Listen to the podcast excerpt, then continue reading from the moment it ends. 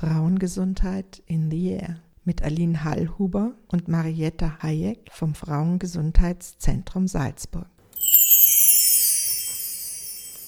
Hallo, liebe Zuhörerinnen und Zuhörer. Heute geht es um das nicht ganz einfache Thema Patientinnenverfügungen. Ich habe heute zu Gast Frau Magister Isabel Rippel-Schmidtjell. Sie ist Leiterin der Salzburger Patientenvertretung und wir werden uns darüber unterhalten, was es darüber zu wissen, zu bedenken und auch zu entscheiden gilt. Frau Magister Rippel-Schmidtjell, ich freue mich sehr, dass wir Sie heute in der Sendung zu Gast haben. Was ist eigentlich eine Patientinnenverfügung? Ja, zuerst einmal danke, dass ich hier sein darf und über dieses doch vielleicht schwierige Thema sprechen darf. Ich glaube, es ist ein Thema, was jeden betrifft und es ist auch gut, wenn man dafür die Informationen, die notwendigen Informationen hat. Was ist eigentlich die Patientenverfügung? Das wichtigste Patientenrecht oder eines der wichtigsten Patientenrechte ist die Selbstbestimmung. Das heißt, jeder Patient kann über sich selbst bestimmen, will er eine Behandlung oder will er keine Behandlung haben. Jeder hat auch das Recht, eine Behandlung abzulehnen. Was ist aber jetzt, wenn der Patient nicht mehr entscheidungsfähig ist? wer entscheidet dann? Und genau hier gibt es eben die Möglichkeit einer Patientenverfügung, dass der Patient im Vorfeld entscheidet, welche medizinischen Behandlungen er haben möchte, welche er ablehnt, für den Fall, dass er eben nicht mehr entscheidungsfähig ist. Wir sind eine Sendung, die überwiegend von Frauen gehört wird. Merken Sie, dass es da von Frauen und Männern unterschiedliche Nachfrage nach den Informationen gibt? Und wie könnte das kommen? Ja, das merken wir sehr deutlich. Wir führen natürlich Statistik, wie viele Patientenverfügungen wir errichten. Also vielleicht darf ich dazu noch einmal ausholend sagen, eine Patientenverfügung, damit sie verbindlich ist, braucht eben gewisse Kriterien, die erfüllt sein müssen. Und ein Kriterium ist eben, dass man entweder vor einem Anwalt, vor einem Notar oder vor uns unterschreibt, damit es wirklich verbindlich ist. Und wir führen dann natürlich eine Statistik, welche Personen zu uns kommen. Und da merken wir ganz deutlich, dass wirklich mehr als die Hälfte Frauen sind.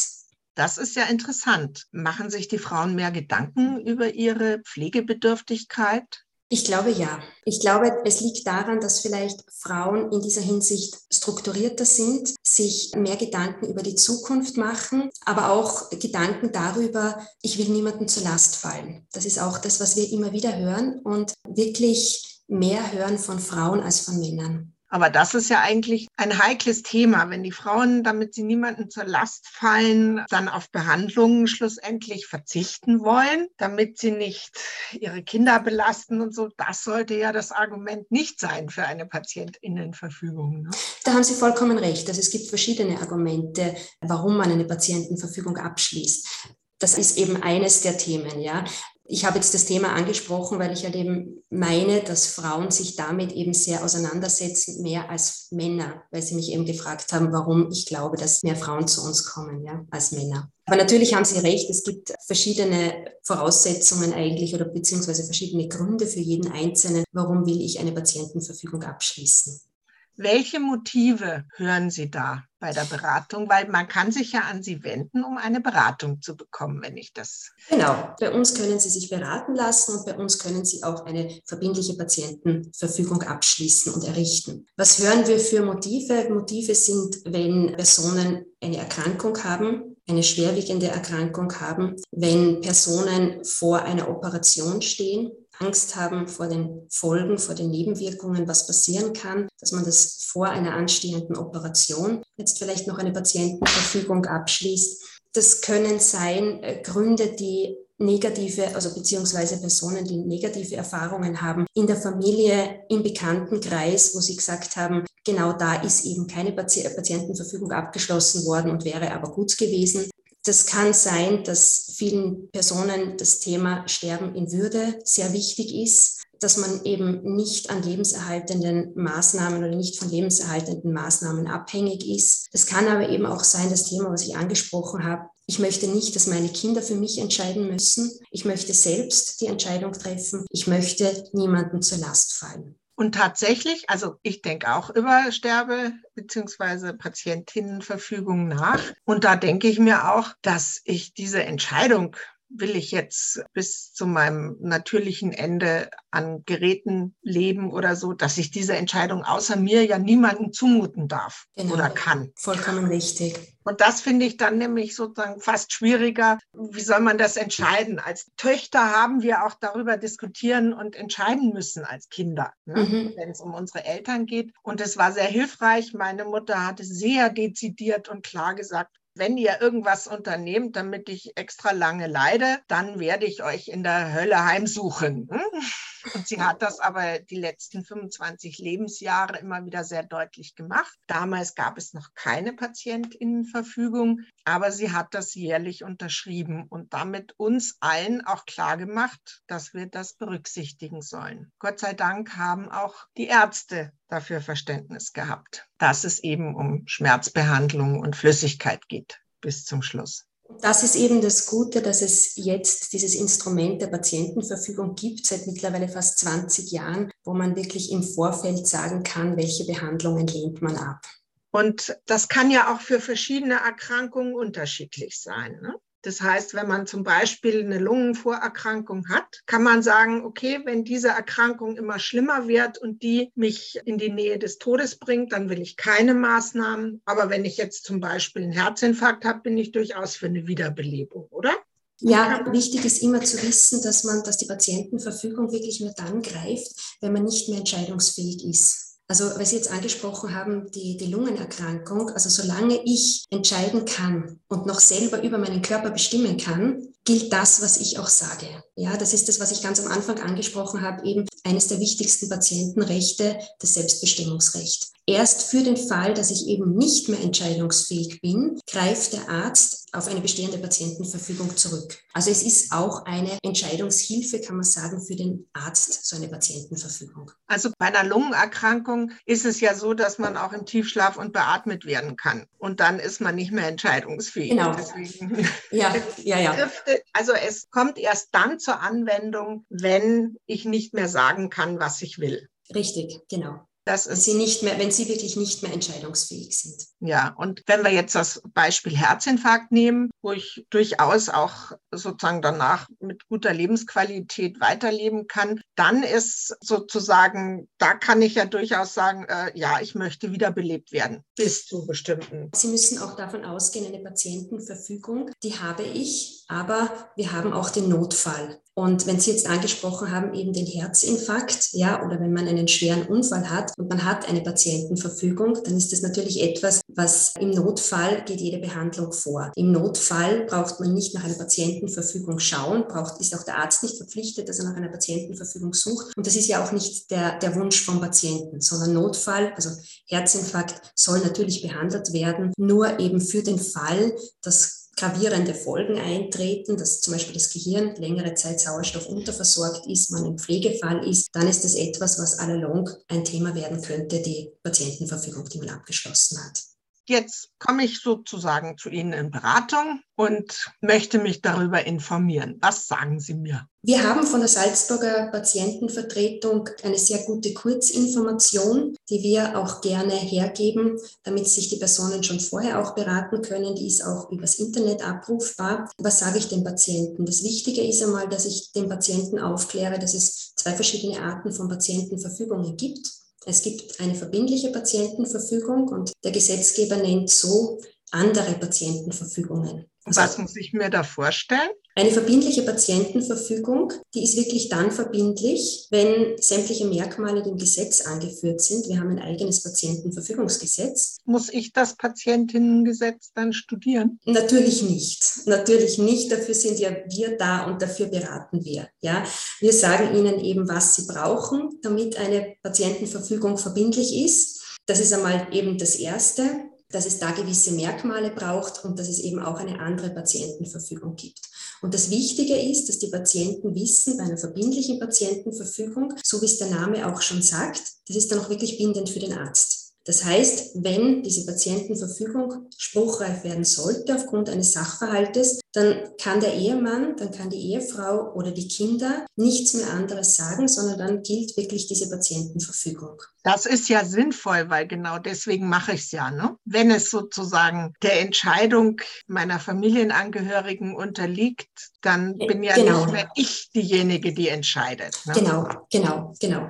Und da braucht es halt eben gewisse Voraussetzungen, vielleicht, dass wir die kurz durchgehen auch. Bitte. Das ist das eine Mal, dass das Ganze schriftlich aufgesetzt werden muss. Das andere ist, es braucht vorher ein Aufklärungsgespräch durch ein, mit einem Arzt. Das ist heißt, das privat zu bezahlen? Ja, der Arzt ist zu bezahlen. Da gibt es eine äh, Tarife, die von der Ärztekammer vorgegeben sind, bis zu wie viel er bezahlen kann. Kann ich Ihnen aber jetzt nicht genau sagen, weil es ist wirklich unterschiedlich. Auf jeden Fall ist einmal das Wichtigste, das sagen wir auch den Patienten, als erstes bitte zum Arzt gehen, bitte das Aufklärungsgespräch beim Arzt durchführen. Der Arzt muss natürlich das Medizinische mit dem Patienten abklären. Der Arzt muss auch bestätigen, ob der Patient wirklich die Folgen der Patientenverfügung versteht.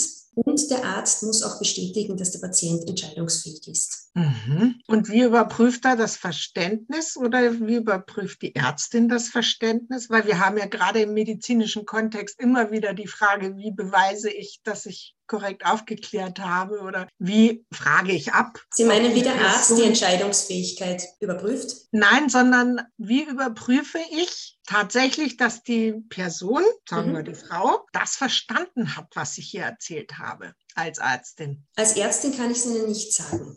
Ich bin keine Ärztin. Ja? Äh, also bei der Entscheidungsfähigkeit weiß ich, dass es einen Katalog gibt, auch wie man den abprüfen kann, ob eine Person wirklich entscheidungsfähig ist und ob die Person jetzt wirklich die Folgen zutreffend einschätzt und das verstanden hat.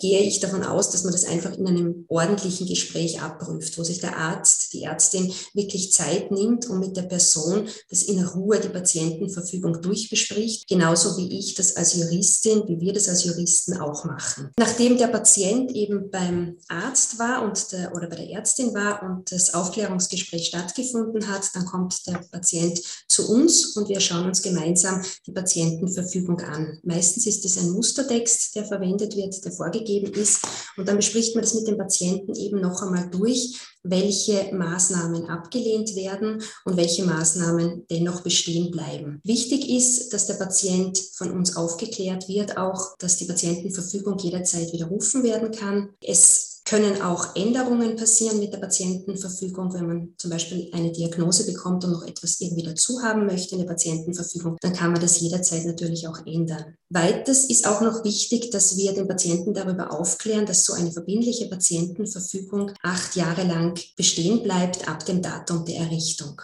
Sie haben Maßnahmen angesprochen. Nur damit wir für die Zuhörerinnen und Zuhörer eine Vorstellung geben können, was sind das für Maßnahmen, zu denen man zustimmt oder die man ablehnt. Was muss ich mir da vorstellen? Ja, es ist eben ganz wichtig, dass die eine Patientenverfügung wirklich klar formuliert ist, weil sie auch eine Entscheidungshilfe für den Arzt ist. Das heißt, in der Patientenverfügung muss wirklich klar geregelt werden, welche medizinischen Maßnahmen ich ablehne. Was sind das für medizinische Maßnahmen? Maßnahmen, das sind eben die künstliche Ernährung, künstliche Flüssigkeitszufuhr, eine Wiederbelebung, eine Gabe von Antibiotikum zum Beispiel, Dialyse, dass man das einfach genau aufzählt. Was man nicht ablehnt mit der Patientenverfügung, und das ist eben ganz wichtig, ist eine gewisse Basisversorgung. Basisversorgung, damit meine ich eben, dass keiner jetzt innerlich vertrocknen soll oder verdursten soll, dass man hier sehr wohl eine subkutane Kochsalzlösung erhält. Das ist die Basisversorgung. Und was eben auch etwas ist, was man nicht ablehnt, ist die Schmerz- und die Symptombehandlung, was ganz wichtig ist. Ja. Also der Ist-Zustand wird bekämpft, der Patient erhält ausreichend Schmerzmedikamente. Was nicht bekämpft wird, ist eben längerfristig. Es werden einfach keine lebensverlängernden Maßnahmen mehr durchgeführt. Der Patient kann somit in Würde sterben. Das finde ich eine ganz wichtige Information, die in der öffentlichen Debatte manchmal untergeht, dass eben Schmerzmittel eigentlich nicht abgelehnt werden können. Nein, da haben Sie mich falsch verstanden. Okay. Das ist so, wie es in unserer, also so wie es jetzt in unserem Mustertext in der Patientenverfügung drinnen steht. Da haben wir das, einen Passus drinnen, dass eben Schmerz- und Symptombehandlung sehr wohl erfolgt. Das ist jetzt nicht etwas, was gesetzlich geregelt ist, bitte. Nur, dass Sie mich nicht falsch verstehen. Aber das heißt, das kann ich auch nicht im Vornhinein ablehnen, weil ich habe immer mal gehört, dass jemand gesagt hat, nein, alle Schmerzmittel hat er abgelehnt im Vorfeld und so. Und es war schrecklich, das Sterben, weil eben die Schmerzmittel er in der Verfügung festgehalten hatte, dass er auf wir, verzichten will. Da sind wir jetzt in einer schwierigen Diskussion drinnen, Frau Magister. Natürlich können Sie es ablehnen, aber es, man muss natürlich an den Patienten denken und was man, was man da im Vorfeld einem Patienten antut, wenn er das wirklich ablehnt, die Schmerz- und die Symptombehandlung. Und das ist jetzt etwas, wo natürlich auch das ärztliche Aufklärungsgespräch ganz wichtig ist, dass der Arzt, die Ärztin mit dem Patienten wirklich auch darüber sprechen, was wäre, wenn man das tatsächlich ablehnt die Gabe von Schmerzmitteln. Mhm. Also weil ich denke, die Schmerzmittel sind das Wichtigste, auch beim würdevollen Sterben. Sehe ich auch so. Sie haben gesagt, dass man bestimmte Krankheitsbilder, wenn man weiß, dass man eine Erkrankung jetzt neu hat. Mhm. Was ist, wenn man als relativ gesunder Mensch und vielleicht auch jüngerer Mensch eine Patientinnenverfügung machen will? Zum Beispiel im Falle eines Motorradunfalls. Also nicht, dass mir das noch passieren würde, aber ich fahre nicht Motorrad. Aber eigentlich ist es ja so, dass darüber sich auch junge Menschen, die risikoreiche Sportarten machen, sich den Kopf zerbrechen sollten. Erleben Sie das auch? Auch, oder? Ja, wir erleben das auch, aber seltener. Es kommt vor, dass junge Personen auch zu uns kommen, aber im Schnitt ist der Personenkreis, die eine Patientenverfügung abschließen, bei 65 bis 80 Jahren in etwa. Aber natürlich gibt es auch junge Leute, die auch ohne Erkrankung zu uns kommen und sagen, genau für solche Fälle, Autounfall, sie wollen Vorsorge treffen, sie haben Angst, ein Koma-Patient zu sein, im Wachkoma zu sein. Und diese Angst wollen sie nehmen, dadurch, dass sie eine Patientenverfügung abschließen. Also wenn meine Tochter das sozusagen entscheiden würde, täte ich mich auch sehr schwer, die ist auch schon volljährig, aber sozusagen dann diesen Willen zu respektieren als Mutter, ne? wenn ich mir denke, also da gibt es dann sicher auch Konflikte, ist Wachkoma bleibend oder verändert sich da was? Da gibt es ja auch sehr viele so Glaubenssätze. Ne? Ja, bestimmt, ja. Das sind dann die schwierigen Situationen. Mhm. Wenn ich bei Ihnen nach dem Aufklärungsgespräch, das ich auch bezahlt habe, wenn ich dann bei Ihnen komme, um diese Patientinnenverfügung zu unterzeichnen, fallen da Kosten an für mich? Nein, bei uns fallen keine Kosten an. Wenn ich zum Notar oder zur Notarin gehe, dann schon, ne? Dann fallen Kosten an, ja. Wir machen das, die Salzburger Patientenvertretung macht das kostenlos. Und wo liegt dann meine Patientinnenverfügung? Bei Ihnen oder wo bleibt die dann? Sie bekommen die Patientenverfügung mit, die unterschriebene Patientenverfügung und bleibt bei Ihnen. Bei uns bleibt auch ein Exemplar, aber Sie sprechen jetzt etwas an, was ein Wunderpunkt ist. Es ist nämlich schwierig, weil es im Moment kein einheitliches Register gibt für diese Patientenverfügungen. Das Patientenverfügungsgesetz gibt es ja schon seit dem Jahr 2006 und das ist im Jahr 2018 novelliert worden und im Jahr 2018 hat man sich genau darüber auch Gedanken gemacht, dass man gesagt hat, man braucht ein einheitliches einheitliches Register und dieses einheitliche Register hat man mit der elektronischen Gesundheitsakte gefunden, mit ELGA. Steht auch im Gesetz so drinnen, dass die Patientenverfügungen dort eingetragen werden können. Allerdings ist es technisch noch nicht möglich. Das heißt, es hängt davon ab, ob meine Umgebung in diesem Fall meine Patientinnenverfügung dann auch leicht findet bei mir im Haushalt.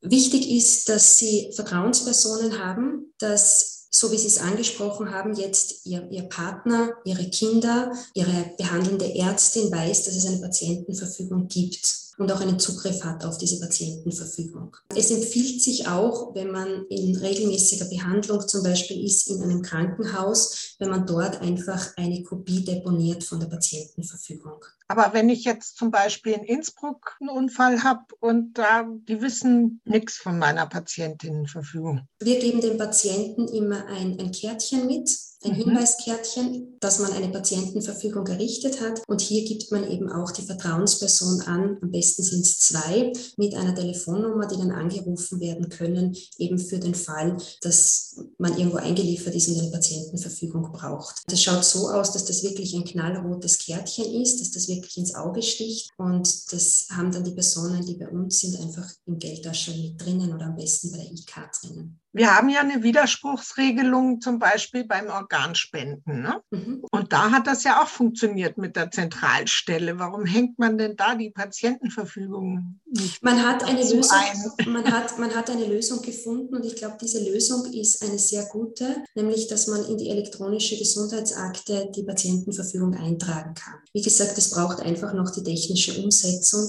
Es ist aber etwas, was allalong kommen wird. Also in, von welchen Zeiträumen sprechen wir? Das kann ich Ihnen leider nicht sagen, weil sehr viel dazwischen gekommen ist, seitdem es das Gesetz mhm. gibt. Wir hatten die Pandemie. Corona. Wir hatten da, ja, natürlich, wir hatten die Pandemie. Äh, es war natürlich dann der E-Impfpass, der vorgeprescht ist. Wann das okay. sein wird, habe ich leider keine Informationen. Ja, weil das ist dann auch immer, ich meine, Corona war bei manchen wirklich auch eigentlich der Anlass, haben sie eine Patientenverfügung oder nicht. Ne? Das, da ist es sicher auch ähm, zur Fragen gekommen. Wie lange beatmen? Was mhm. hilft? Gibt es ein Überleben oder nur mit schweren Störungen oder schwerer Beeinträchtigung? Gehen auch Menschen weg bei Ihnen in der Beratung und sagen, nein, jetzt habe ich mich informiert, jetzt will ich es doch nicht? Oder sind die schon gut reflektiert, wenn sie zu Ihnen kommen? Sie sind eigentlich schon gut reflektiert, so wie Sie sagen, ja. Weil bei uns rufen die Patienten an und bekommen Informationsmaterial auch schon zur Verfügung gestellt, bevor sie jetzt eigentlich zu einem Termin kommen bei uns. Oder wir telefonieren mit den Patienten und informieren die Patienten schon im Vorfeld. Dass ein Patient jetzt geht und sagt, er will doch keine Patientenverfügung, kommt bei uns selten bis fast gar nicht vor. Darf ich fragen, so von welcher Größenordnung wir sprechen? Wie viele Patientinnenverfügungen gibt es in Salzburg oder wurden seit dem Gesetz? Also nur damit wir mal eine Vorstellung haben, wie viele sich diesen doch auch schwierigen Entscheidungsprozess unterworfen haben. Ich kann es Ihnen schwer beantworten, weil natürlich Patientenverfügungen auch bei Anwälten und bei Notaren und jetzt auch neu bei, bei Erwachsenenvertretern im Erwachsenenschutzverein gegründet werden können. Und deswegen habe ich da jetzt nicht wirklich eine Größenordnung. Aber es ist sicher etwas, was in den letzten Jahren immer mehr angenommen wird und äh, wo Personen wirklich immer mehr kommen und sagen, sie möchten einfach Vorsorge treffen. Es ist ihnen so ein wichtiges Thema, dass sie selbst bestimmen können, was mit ihnen passiert. Und deswegen merken wir es, dass immer mehr Personen kommen und danach fragen. Also Patientinnenverfügung ist klar, die kann man bei Ihnen machen. Wie ist das mit diesen Vollmachten, Verfügungsvollmacht? Das ist ja wieder was anderes. Ne? Sie meinen eine Vorsorgevollmacht? Genau, Vorsorgevollmacht heißt das. Das sind, das sind genau nur vielleicht zum Verständnis auch noch, das sind eben zwei verschiedene Instrumente. Bei einer Vorsorgevollmacht im Unterschied zu einer Patientenverfügung ist eben eine dritte Person dazwischen geschalten. Das heißt, hier sage ich mit der Vorsorgevollmacht, für den Fall, dass ich nicht mehr entscheidungsfähig bin, soll die Person XY für mich bestimmen. Anders die Patientenverfügung, da wende ich mich ja direkt an den behandelnden Arzt und sage dem behandelnden Arzt, was mit mir passieren soll. Eine Vorsorgevollmacht errichten wir nicht, da müssten Sie zum Notar oder zum Rechtsanwalt gehen. Und diese Vorsorgevollmacht, wenn ich die gebe, hebt die dann nicht im Zweifelsfall die Patientinnenverfügung auf? Also kann diese dritte Person, die die Vorsorgevollmacht hat, dann entscheiden, dass ich trotzdem lebensverlängernde Maßnahmen bekomme? Die Patientenverfügung hebt auf. Die Patientenverfügung ist das, was gilt. Gut, weil das ist ja dann nochmal ein wichtiger Punkt. Ne? Mhm. Nicht, dass dann trotzdem wer andere über meine. Das Sache ist nicht der Sinn von Patientenverfügung. Genau. Mhm. Wie ist das bei Menschen mit fortschreitender Demenz, mit Alzheimer-Erkrankungen? Bis zu welcher Phase akzeptieren das Rechtssystem eine Entscheidung? Oder ist es ab Diagnosestellung schon unmöglich, diese Entscheidung zu treffen? Das muss der Arzt oder die Ärztin entscheiden, ob die Person zu dem Zeitpunkt, wo sie errichten möchte, noch entscheidungsfähig ist oder nicht. Also es kommt auch vor bei uns, dass Personen kommen mit der Diagnose. Der Arzt hat entschieden, dass die Person noch entscheidungsfähig ist. Es ist die Diagnose Demenz da und dann wird am Anfang gleich eine Patientenverfügung gerichtet. Vielleicht wichtig ist da auch zu wissen, weil ich habe ja vorher gesagt auch, dass eine Patientenverfügung acht Jahre lang wirkt. Natürlich für den Fall, dass man in den acht Jahren die Entscheidungsfähigkeit verliert, so wie bei einem Demenzkranken, dann bleibt natürlich die Patientenverfügung bestehen. Dann verliert es natürlich nicht die Wirkung. Und das heißt, wenn ich jetzt eine Patientinnenverfügung mache, in acht Jahren muss ich die wiederholen. In acht Jahren muss sie erneuert werden, genau. Mhm. Ah ja, das ist ja wahrscheinlich ein Zeitpunkt. Wird man darüber dann informiert, dass das ansteht? Oder nein, sie werden, nein, Sie werden nicht informiert. Das ist etwas, was Sie selber wissen müssen. Und dafür gibt es ja auch, so wie ich es auch schon angesprochen habe, im Gesetz diese sogenannten anderen Patientenverfügungen. Das heißt, weil das ist auch immer die Sorge von den Patienten, was passiert, wenn ich die acht Jahre lang, die acht Jahre übersehen habe, kann ja passieren. Und ich brauche in einem halben Jahr die Patientenverfügung oder in einem halben Jahr sollte die Patientenverfügung spruchreif werden. Habe ich dann keine Patientenverfügung mehr? Nein, das ist nicht der Fall, sondern die Patientenverfügung wird dann eine andere Patientenverfügung, so sagt es der Gesetzgeber. Und eine andere Patientenverfügung ist eben umso verbindlicher, je mehr Merkmale sie von einer verbindlichen Patientenverfügung aufweist. Das heißt, wenn man jetzt sieht, dass jetzt gerade mal nur ein halbes Jahr man drüber ist mit der Frist, ist das natürlich auch noch etwas, was auch berücksichtigt wird. Anders schaut es aber schon wieder aus, wenn jetzt zum Beispiel 13 Jahre vergangen sind, weil dann muss sich ein Arzt fragen, der eine Patientenverfügung vollziehen soll, muss sich der Arzt fragen, was war innerhalb von den fünf Jahren. Ist das noch immer der Wille von dem Patienten oder hat der Patient vielleicht bewusst diese Patientenverfügung nicht mehr verlängert? Also da habe ich dann schon wieder ein Auslegungsproblem. Und diese anderen Patientenverfügungen, kann ich die gleichzeitig abschließen und dauern die dann länger oder? Andere Patientenverfügungen sind einfach die, der Gesetzgeber hat gesagt, es kann nicht nur die verbindliche Patientenverfügung gelten, sondern auch eine, die zum Beispiel handschriftlich gemacht ist, eine, die zum Beispiel nur bei einem Arzt errichtet worden ist oder die vielleicht nur bei einem Anwalt oder vielleicht nur bei uns errichtet worden ist. Das alles ist eben eine andere Patientenverfügung, die genauso auch gilt, aber die halt eben für den Arzt nicht so bindend ist wie eine verbindliche, weil der Arzt einfach dazu gezwungen ist, auszulegen, ist das jetzt wirklich der Wille des Patienten gewesen, ja oder nein. Das finde ich ja, also die andere Patientenverfügung habe ich noch nie gehört und das finde ich jetzt sehr wichtig, dass ich das verstanden habe. Das heißt, ich kann das verstärken, indem ich zur Not noch handschriftlich zu meinem Testament das dazu schreibe oder zu meinen Dokumenten. Ja, aber wie gesagt, es ist Vorsicht einfach geboten, wenn man wirklich auf Nummer sicher gehen möchte, dass der Wille auch durchgesetzt wird, weil es einfach auslegungsbedürftig ist. Und es kann dann auch immer sein, dass Angehörige vielleicht etwas anderes sagen. Auf Nummer sicher geht man einfach mit einer verbindlichen mhm. Patientenverfügung. Mit solchen Fristen ist immer so eine Sache. Also bei Impfungen, wenn es heißt alle zehn Jahre, möchte ich mal wissen, wer tatsächlich alle zehn Jahre wirklich dran denkt, die Impfung aufzufrischen. Und insofern denke ich mir, man muss dann eigentlich ähm, Erinnerungsschreiben bekommen, die Patientenverfügung, Patientinnenverfügung aufzufrischen. Ne? Das wäre. Da gebe ich, da gebe ich Ihnen recht, aber, aber unsere Kapazitäten würden einfach gesprengt werden, wenn wir mhm. alle Personen noch einmal anschreiben müssten. Aber man könnte es anregen bei den Ärzten die das und Ärztinnen, die das Gespräch geführt haben. Also als Service. Das ist ein guter Punkt, ja. Ja, Frau Magister Rippel-Schmidtjell, wie erreicht man die Patientenvertretung? Sie erreichen uns telefonisch oder Sie können einfach zu uns hinkommen. Wir sitzen in der Michael-Bacher-Straße 36 Sie können uns aber auch gerne telefonisch eben anrufen in Salzburg unter 8042, zuständig für die Patientenverfügungen, die Durchwahl 2504. Und auf der Homepage gibt es wahrscheinlich Unterlagen, wie Sie gesagt haben, diese Kurzfassung der Patientenverfügung. Genau, das finden Sie auf der Homepage, richtig. Sie können uns aber jederzeit auch gerne anrufen, wenn es irgendwie Fragen geben sollte, wenn man unsicher ist. Dafür stehen wir gerne zur Verfügung.